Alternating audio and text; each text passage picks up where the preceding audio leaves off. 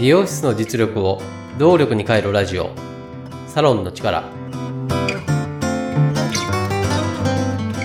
営業パートナー中尾康人です。この番組はサロンが本来の力を出し切れない問題を解決するため業界のこれからを先読みしもともと備えているサロンの持ち味を見直し強みに変える未来志向の意見交換番組です。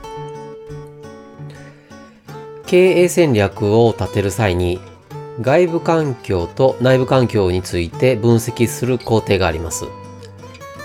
サロン経営でも同じように分析するのですが、外部環境に目を向けることが多いように思います。例えば、シェアサロンに勢いがある、SNS 集客が相変わらず外せない、高額商品、高額メニューが売れているなどなど、業界誌やネット、SNS で溢れている情報は外部環境に入るのがほとんどです。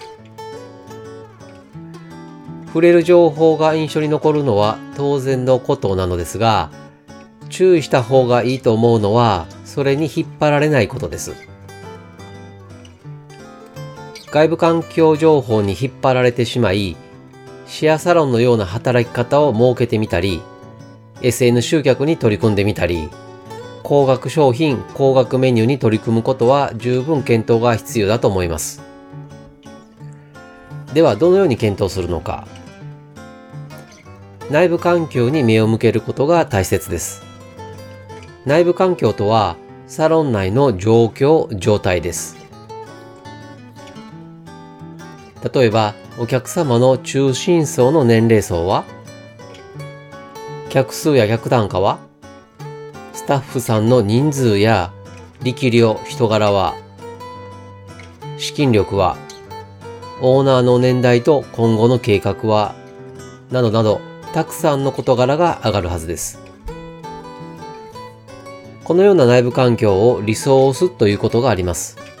リソースとは資源のことで、あることに取り組もうとする際の原動力を指します。やりたいことが明確で必要だとしても、リソースの特性が合わなかったり、そもそもリソースが足りないと取り組んでも結果は望めません。逆にリソースが備わっていると、やりたいこと、必要なことに適切なタイミングで取り組めます。外部環境の情報に触れることが多いので、やりたいこと、必要なことが目につくのですが、今一度内部環境に目を向け、リソースを高めることを着実に進めることが大切だと思います。営業パートナーとしてサロの持ち味を出すお手伝いをしています。無料相談も受け付けていますので、詳しくはホームページをご覧ください。無料相談の受付もホームページ内お問い合わせからいつでも可能です。ホームページの URL は番組説明また各話のエピソード説明文の中に記載しています。番組へのメッセージも受け付けています。メッセージは LINE 公式アカウントからお願いします。LINEID は、アットマーク 902tinkw、アットマーク 902tinkw、または、番組と各話のエピソード説明文の中に URL を記載しています。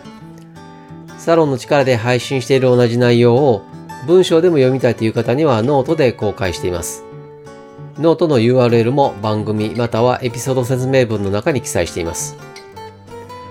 今回もサロンの力、最後までお聴きいただきありがとうございました。経営業パートナー中尾康人でした。